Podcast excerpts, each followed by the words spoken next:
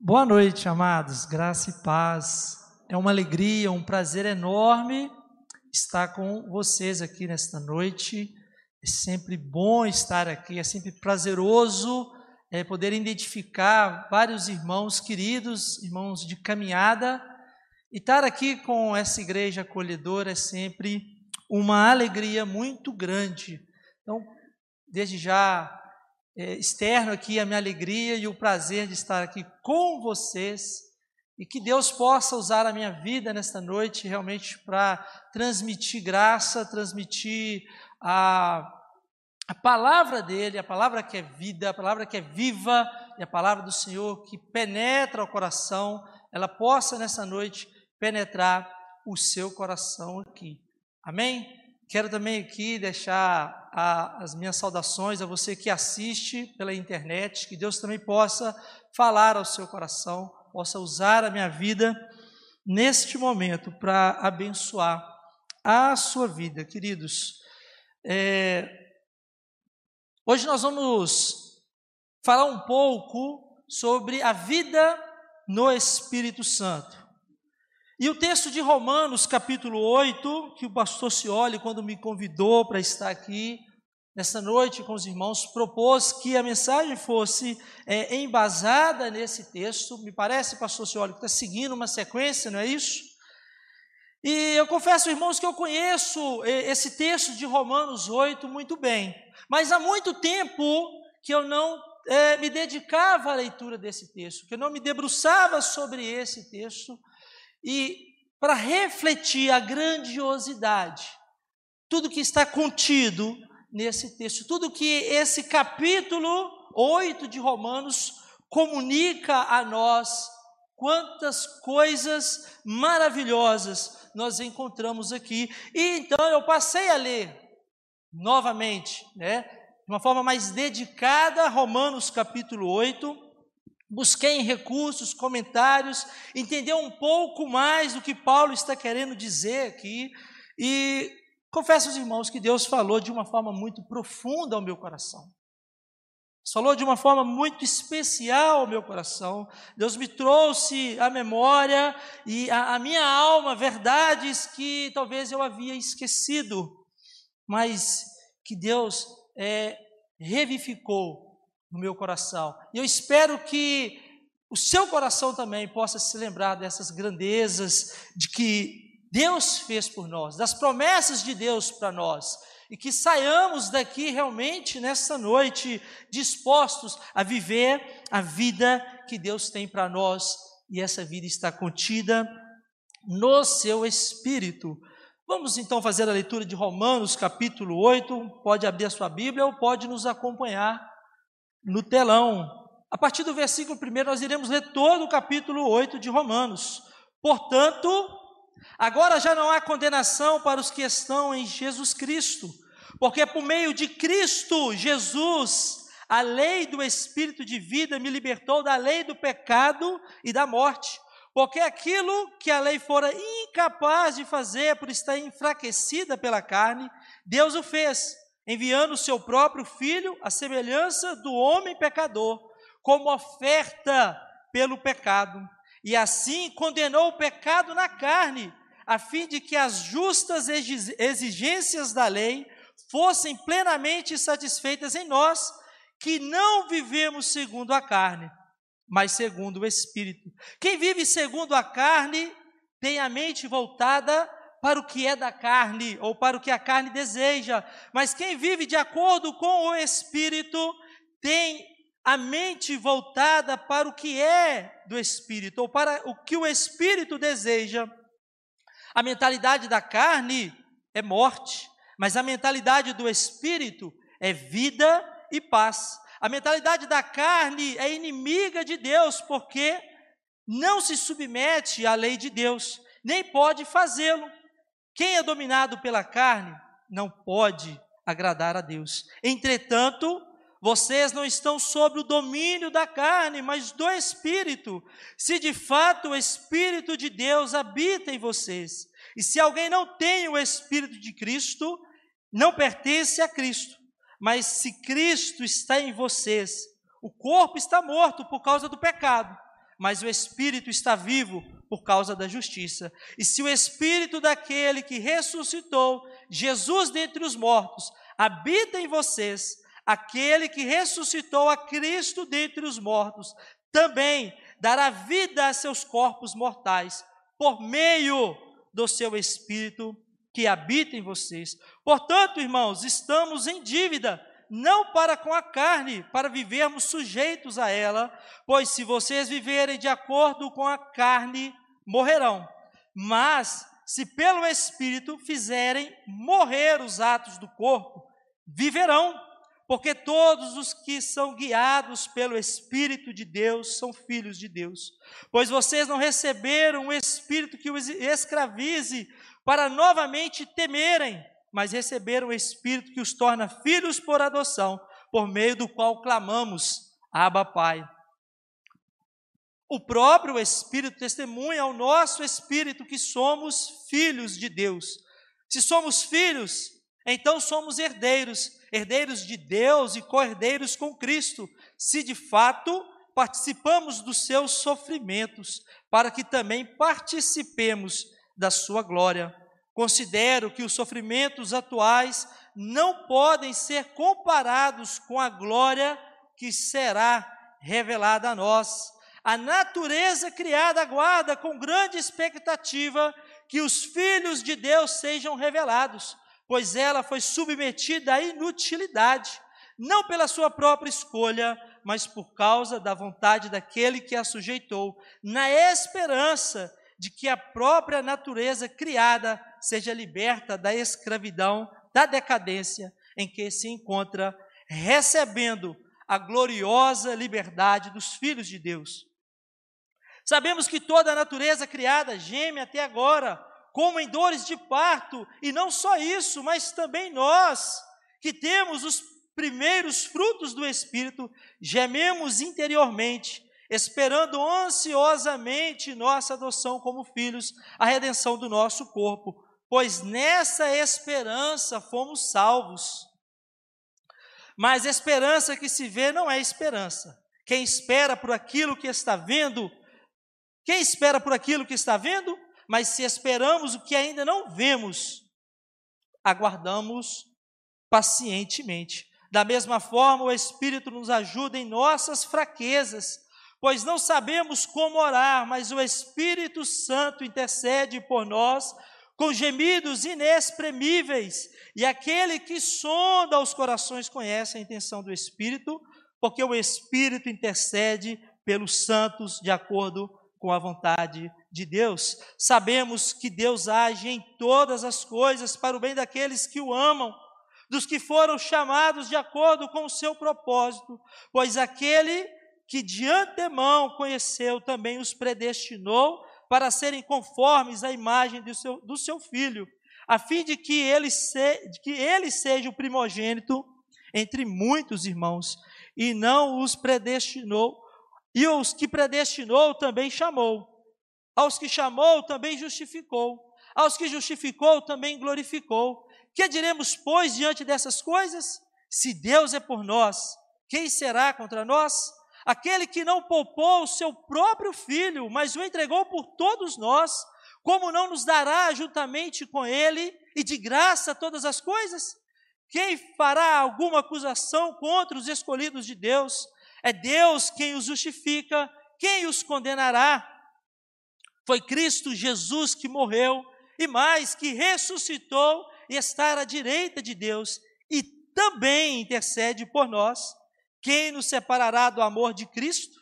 Será a tribulação, ou a angústia, ou a perseguição, ou a fome, ou a nudez, ou o perigo, ou a espada? Como está escrito: por amor de ti enfrentamos a morte todos os dias.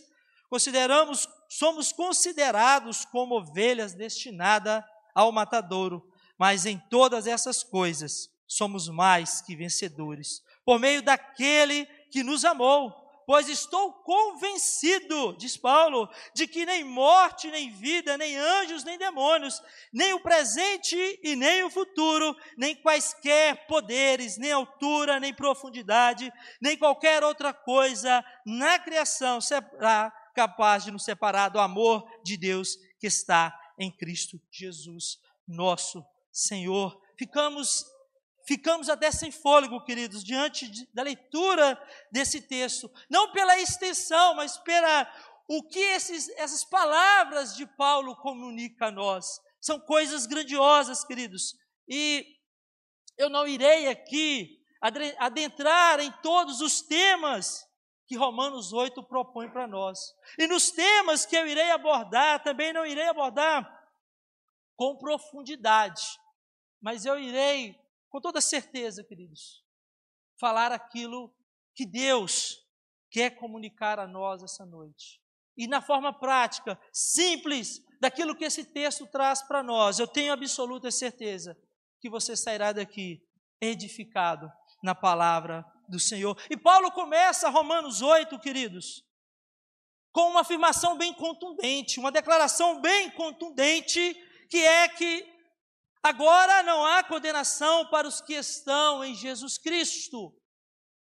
Uma afirmação forte que conclui o que Paulo apresentou em Romanos 5, 6 e 7 que ele argumentou como Deus agora pode declarar justo ou justificado aquele que está em Jesus Cristo. E ele diz que isso é possível porque Jesus morreu como uma oferta pelo pecado. E a oferta pelo pecado é uma oferta que lá na lei de Deus havia estipulado que um cordeiro perfeito de um ano fosse morto pelos pecados inconscientes e pelos pecados involuntários. Então, todo ano o judeu levava um animal perfeito ao templo para ser ali sacrificado pelo pecado do povo de Deus, pelo pecado do indivíduo.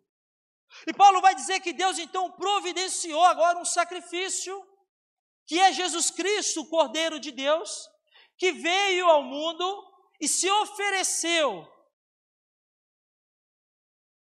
como um cordeiro santo, puro, sem mácula, para morrer pelos nossos pecados. E de fato isso aconteceu. Jesus morreu pelos nossos pecados.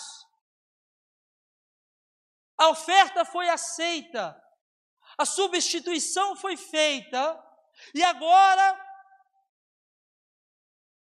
Deus pode e irá declarar justificado todo aquele que se achega a Deus através de Jesus Cristo, todo aquele que reconhece que o sacrifício de Jesus lá na cruz foi um sacrifício pelos seus pecados. Para esses, queridos, para esses já não há mais condenação. E Deus fez isso através da lei. Deus fez isso através da lei. E Paulo levanta uma questão aqui. E na verdade, queridos, o dilema da culpa e da condenação, Paulo está resolvendo ele. Quer dizer, Jesus resolveu e Paulo está explicando como isso foi resolvido. Através da morte de Jesus, como oferta pelo pecado que já havia sido estipulado na lei, Deus pode agora nos perdoar, amém? Já não há condenação para, para os que estão em Jesus Cristo. Amém. Isso é maravilhoso. Isso é grandioso.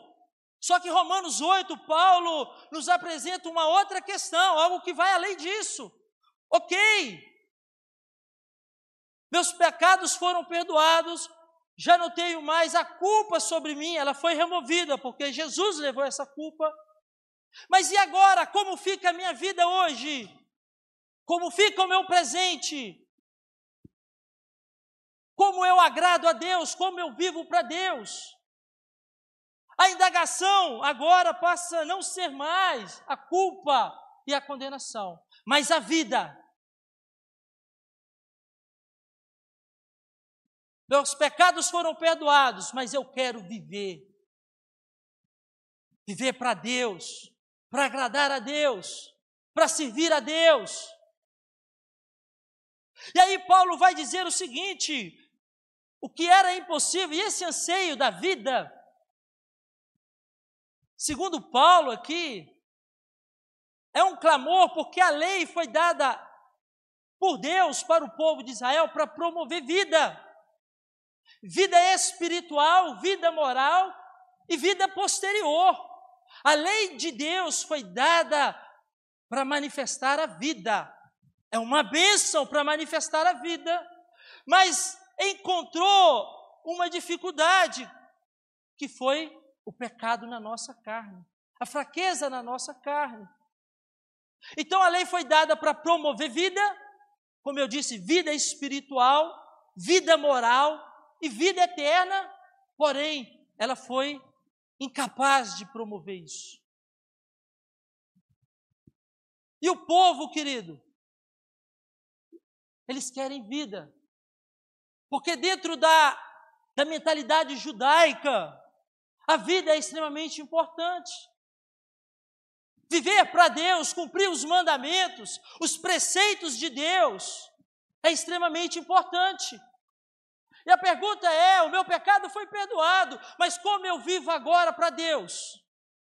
Porque se a lei não foi capaz, e agora? Paulo vai dizer, ele já disse, né? Que a lei é espiritual, mas eu sou carnal. É pegar um lampião a gás e tentar ligar ele na eletricidade, não dá certo. Há uma incompatibilidade, a lei é espiritual, mas eu sou carnal. E a pergunta é mais ou menos como viveremos? A partir do perdão de Deus. E a resposta de Paulo é pelo Espírito. E o Espírito Santo tem um peso enorme dentro da mentalidade judaica de novo, de onde o cristianismo surge. O anseio pelo Espírito de Deus é muito grande, é extremamente relevante no Velho Testamento, porque já havia diversas promessas de que o Espírito de Deus iria trazer vida à carne humana, à vida humana. Jeremias 32, porém o meu espírito dentro deles. Ezequiel 37, onde Deus sopra o Espírito sobre o vale de ossos secos. Miqueias, Joel, Joel, ia falar Geu, Joel, derramarei do meu espírito sobre toda a carne. Então havia o anseio de receber o Espírito de Deus, mas o Espírito de Deus estava no templo. Ok? E Jesus chega e ratifica essa promessa. Que nós iríamos receber o Espírito em pouco tempo. Estava chegando a hora que a promessa que Deus havia feito por meio dos seus profetas ia se cumprir. O Espírito que produz vida iria vir e habitar no meio do povo de Deus. Seria agora a realidade. E esse espírito, queridos, ele é poder. Jesus disse que o espírito é poder. Lá em Atos 1:8, ele diz: "Ficai em Jerusalém até que do alto sejais revestido de poder, para serdes minhas testemunhas." E quando Pedro prega lá em Pentecoste, após a vinda do Espírito Santo sobre a igreja, esse deslocar do Espírito do templo para o povo, da construção para agora habitar na carne humana, Paulo prega um sermão e o povo diz assim: irmãos, o que faremos? Lembra disso, irmãos? A indagação deles: o que faremos? Olha o que, que Pedro fala: arrependei-vos, cada um dos seus pecados, seja batizado em nome de Jesus e sede salvo. Não. Ele não fala sede salvos. E recebereis o dom, o presente do Espírito Santo. E recebereis o presente, o dom do Espírito Santo. E aí Pedro continua, porque essa promessa é para vós também.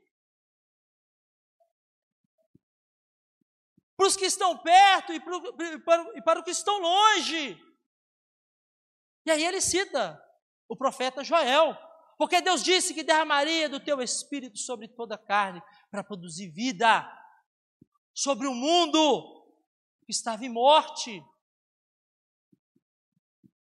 Essa é a resposta de Paulo. Como viveremos? Como agradaremos agora a Deus? Pelo Espírito, pelo poder do Espírito. Vocês conseguirão cumprir a minha vontade. Vocês conseguirão viver para a minha glória e testemunhar do meu poder transformador, libertador. E Paulo quer mostrar o poder do Espírito Santo. Ele vai dizer o seguinte: o Espírito Santo é tão poderoso para dar vida,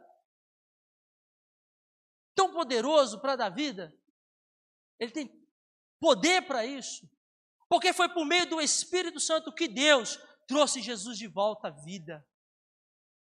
A ressurreição de Cristo é uma atuação do poder do Espírito Santo.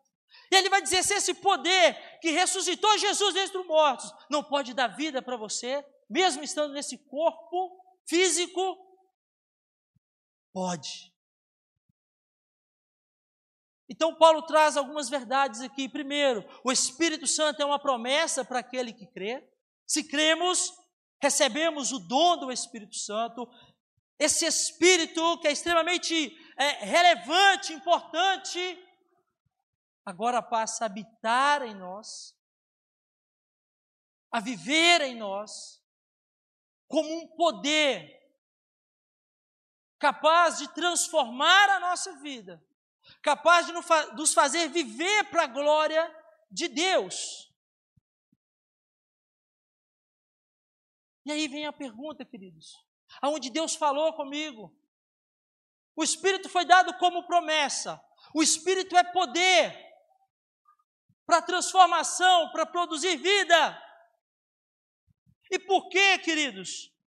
Muitos de nós não conseguimos viver a vida que Deus tem para nós.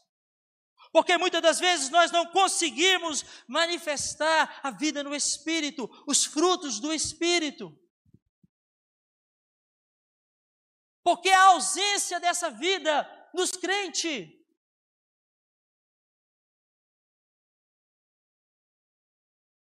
porque é uma responsabilidade nossa.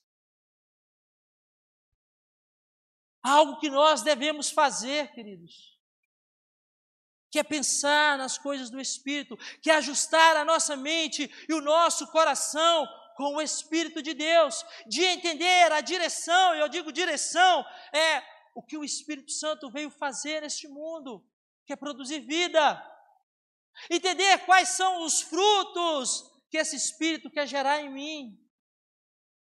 A primeira questão é a compreensão. E se prontificar, se alinhar com esse Espírito. Imagina um veleiro no cais. Ele está lá no mar, um veleiro. Os irmãos conhecem um veleiro? Um barquinho pequeno, a vela. E tem uma corrente de vento e espírito é pneuma no grego, né? É vento. E tem uma corrente de vento batendo nesse veleiro. Mas as velas estão baixadas. O que, que vai acontecer com esse veleiro? Hã? Oi? Ele vai mexer. O vento é forte. O vento é forte. Ele vai mexer mais timidamente. ele vai mexer um pouquinho, talvez ele vai balançar. Mas se nós agora içar as velas desse veleiro, e essa corrente de vento bater nessas velas, inflar essas velas, e vai, o que, que vai acontecer? Ele vai impulsionar esse veleiro. E ele vai, meu irmão, para o alto mar. Ele vai percorrer o alto mar. Ele vai chegar no seu destino. Vai cumprir o seu propósito. E às vezes o que nós precisamos fazer é isso mesmo, içar as nossas velas, nos prontificar para viver a vida no Espírito. A caminhar com o Espírito. a ter o coração e a mente é, levadas pelo Espírito de Deus. Infelizmente, irmãos, muitos veleiros estão com as suas velas baixas. E o poder não se manifesta, a influência do Espírito Santo é tímida, é pequena nas nossas vidas. Precisamos nos posicionar para viver a vida que o Espírito quer produzir em nós. E Paulo vai dizer o seguinte: mas se pelo Espírito fizerem morrer os atos do corpo, viverão. Presta atenção: se pelo Espírito, se por esse poder nós atuarmos em áreas da nossa vida aonde a carne sobressai, nós vamos sair vitorioso, porque o Espírito é poderoso. E eu pensei na conquista do povo de Israel à terra de Canaã. Deus deu uma ordem muito clara para os israelitas: vocês vão lá e vão conquistar todo o território, toda aquela região. Vai conquistar, vai tomar posse daquela terra. Eles então atravessam o Rio Jordão, começam a pelejar com uma cidade, com outra cidade, começam a conquistar aquele território, a terra de Canaã. Mas chega num certo momento que eles param, e, e alguns bolsões, alguns, algumas regiões continuam sendo habitadas pelos povos cananeus. Mas a ordem de Deus era ocupar todo o território. Mas eles simplesmente pararam. E eles estavam sobre a promessa de Deus de conquistar aquela terra, capacitados por Deus para conquistar aquela terra. E havendo conquistado grandes cidades, um grande território, um espaço enorme, eles simplesmente deixam de conquistar alguns territórios. Deixa eles aí. Deixa como tá, tá bom. Vamos come, começar a construir a nossa vida aqui. Para que perder mais tempo? Já tá bom. Vamos começar a viver nessa terra e deixar alguns povos ali. E para frente, quem conhece os, os relatos bíblicos, aquilo vai ter problema. Eles vão pagar um preço alto por ter deixado alguns cananeus ali. Vai ter problema com os amalequitas e outros. E trazendo isso para a ação do Espírito Santo na nossa vida, no ato de fazer morrer a nossa carne, às vezes é assim. Nós já deixamos alguns pecados, já mudamos de vida, mas permitimos que algumas áreas do nosso coração, da nossa vida, continuem sobre o domínio da carne. Está tudo bem, vamos seguir a vida. Vamos viver a vida de Deus. Mas existem áreas que o Espírito Santo precisa atuar para fazer mortificar, para tirar o domínio da carne e estabelecer o domínio do Espírito Santo. Porque se não fizermos isso, se você não fizer isso, lá na frente vai ter problema. Lá na frente vai ser cobrado o preço. E aí, o Espírito nos foi dado, recebemos, ele tem poder. E por que não atuamos? E por que não reivindicamos o Espírito Santo para transformar nossa vida cada vez mais? até chegarmos à imagem de Jesus. Esse é o alvo. Se você já alcançou, eu não sei. Eu não.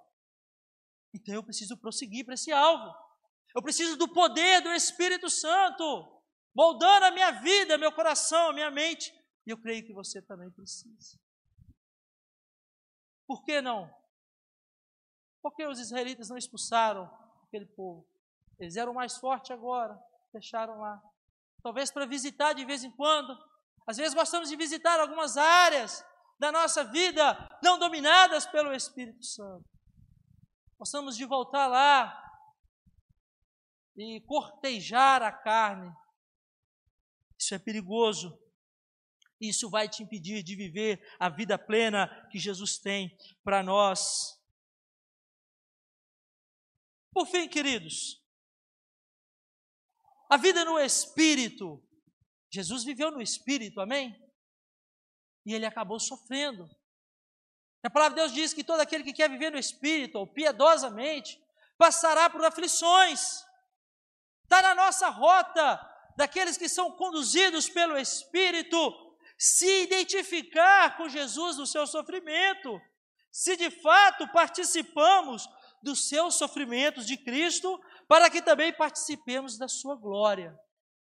Então a vida no Espírito é uma vida que vai ter tribulação, que vai ter luta, porque o Espírito, Paulo diz, milita contra a carne, se opõe. A mentalidade do Espírito que nós temos vai entrar em conflito com a mentalidade da carne, que é a mentalidade que domina o mundo. E aí, queridos, nesse conflito nós iremos sofrer. E aí Paulo vai dizer o seguinte: quando o sofrimento chegar, quando a via dolorosa nós tivermos que passar, precisamos pensar na glória futura. Precisamos elevar os nossos olhos para além daquilo que podemos ver de fato e mirar a glória que nos espera, a esperança maravilhosa de um dia habitar com Jesus Cristo para sempre, onde não mais haverá choro, onde não mais haverá pranto, onde não mais haverá tristeza.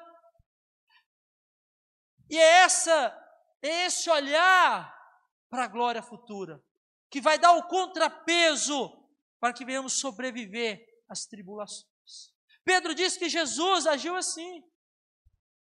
Ele suportou as aflições, porque ele olhava o que estava diante, a glória que seria manifestada por meio do seu sofrimento. Paulo está dizendo que não tem como comparar. Se colocarmos na balança o que iremos passar aqui por vivermos de acordo com o Espírito, com a glória que Deus tem reservado para nós. Precisamos olhar para além dessa vida.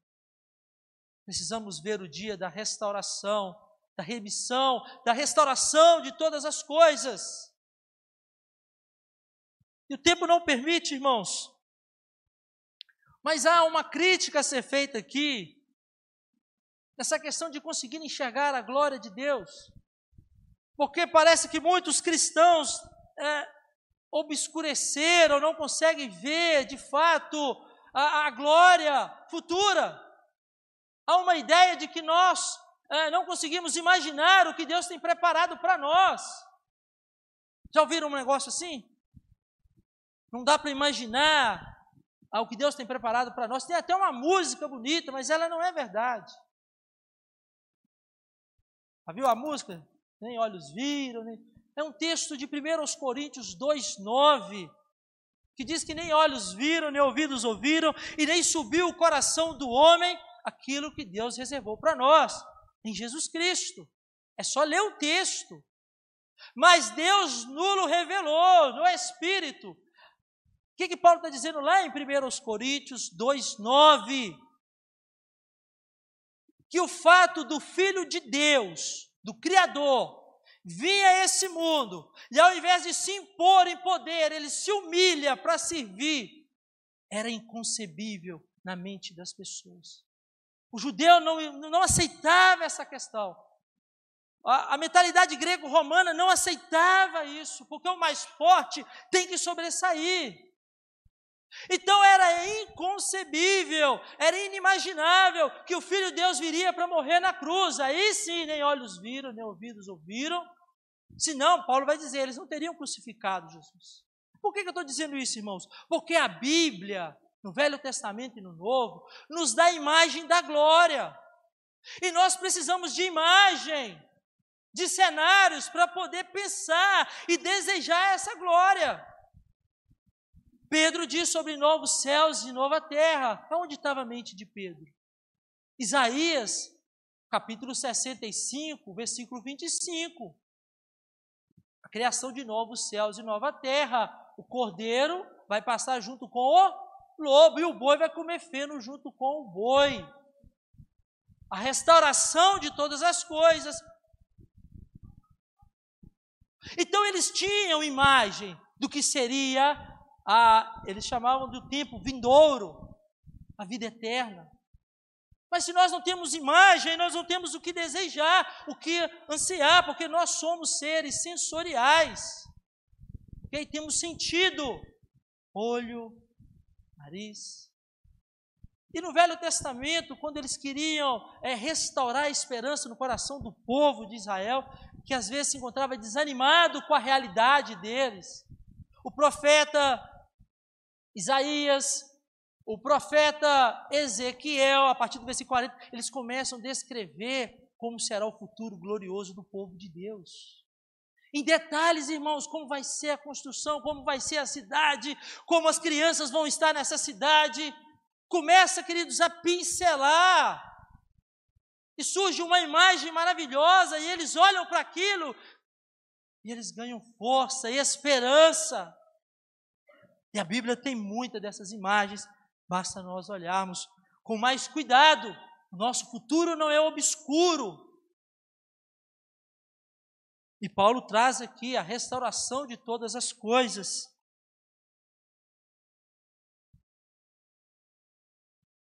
Pois nessa esperança fomos salvos. A partir do versículo 26, meus amados, Paulo volta abruptamente. Paulo tem esse costume de mudar, ele começa a falar algo, você vai com ele e do nada ele muda o tema, ele muda o assunto, ele vai para uma outra questão. E depois ele volta de novo e resgata aquilo que ele estava falando anteriormente. Parece que Paulo encerrou a questão do Espírito Santo. Começou a falar da glória futura. Mas no versículo 26, ele diz o seguinte: da mesma forma, o Espírito nos ajuda em nossa fraqueza. Às vezes, quando nós estamos sofrendo, passando por uma dificuldade, imaginar a glória futura nos dá força, renova a esperança. Nós calculamos, medimos, se é melhor esperar, é melhor sofrer com paciência. Mas existem momentos que a dor é intensa, que a noite é muito fria, que a peleja se torna ferrenha demais e nós não suportamos nos sentimos deixados à mercê da sorte, abandonados. E quando eu li versículo 26 e versículo 27, preparando esse estudo, Deus começou a falar no meu coração e eu me emocionei muito, irmãos. Porque às vezes na nossa vida não não temos força para orar, para cantar um cântico, a angústia é tamanha, o desespero é tamanho, nos sentimos abandonados, fora dos planos de Deus. E as palavras cessam, a esperança vai embora. A fé que não costuma falhar, parece que falha. E passamos a viver nessa desilusão e nessa frustração. E Paulo vai dizer que o Espírito Santo está intercedendo por nós. Não há palavra. Está fora do nosso alcance. E assim, irmãos, às vezes estamos nos sentindo deixados, tudo está tão distante de nós, nos vemos tão pequenos, incapazes. E aí, certo dia, acordamos. E Deus está diante de nós, a esperança volta, a possibilidade de, de as coisas acontecerem volta.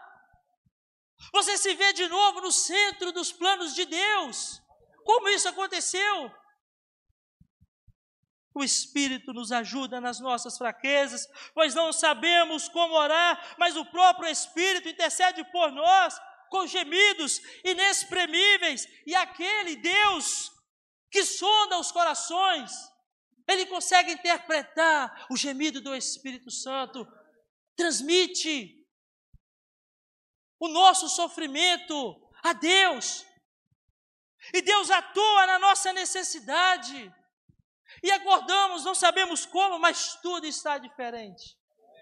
Paulo vai dizer: é o Espírito Santo cumprindo o seu ministério de intercessor por nós. E aí, Paulo, queridos, a partir do versículo 28, se estoura em entusiasmo, no arrobo de declarações da segurança que temos em Jesus Cristo. Ele diz: quem pode nos separar do amor de Deus que está em Jesus Cristo? Se Deus é por nós, quem será contra nós? Se todo, se Deus, o Deus triuno, Pai, Filho e Espírito Santo, está concentrado em nós, está agindo por nós, quem será contra nós? Estamos certos de alcançar o nosso destino. Estamos certos, convencidos, usando a palavra de Paulo, que nada pode nos separar do amor de Jesus Cristo, porque o Espírito Santo nos foi dado como promessa, e o Espírito Santo não falha no seu ministério. Eu queria que nesse momento você fechasse os seus olhos. E talvez você entrou aqui ah, da forma como Paulo relata, um homem angustiado no capítulo 7. Ele diz: Miserável homem que sou, eu quero agradar a Deus, mas não estou conseguindo. A resposta de Paulo no capítulo 8 é: o Espírito Santo é capaz de mudar a sua vida. O Espírito Santo que habita nos que crê e reconhece o sacrifício de Jesus. Ele é poderoso para tornar você uma testemunha fiel de Jesus Cristo. Para fazer que você produza frutos do Espírito Santo de Deus. Eu queria que agora, com seus olhos fechados, você refletisse. Qual tem sido o efeito do Espírito Santo na sua vida? Que tipo de vida você tem vivido? Talvez a vela, sua vela está recolhida. E Deus te chama a içar a vela, a se posicionar para viver a vida tem para você. Talvez você entrou aqui lutando contra um pecado, um território que ainda é dominado no seu coração pela carne. O Espírito ressuscitou Jesus dos mortos, pode dar vida, tem poder para destronar a carne. para encher o seu coração, encher a sua vida, mudar a sua mente.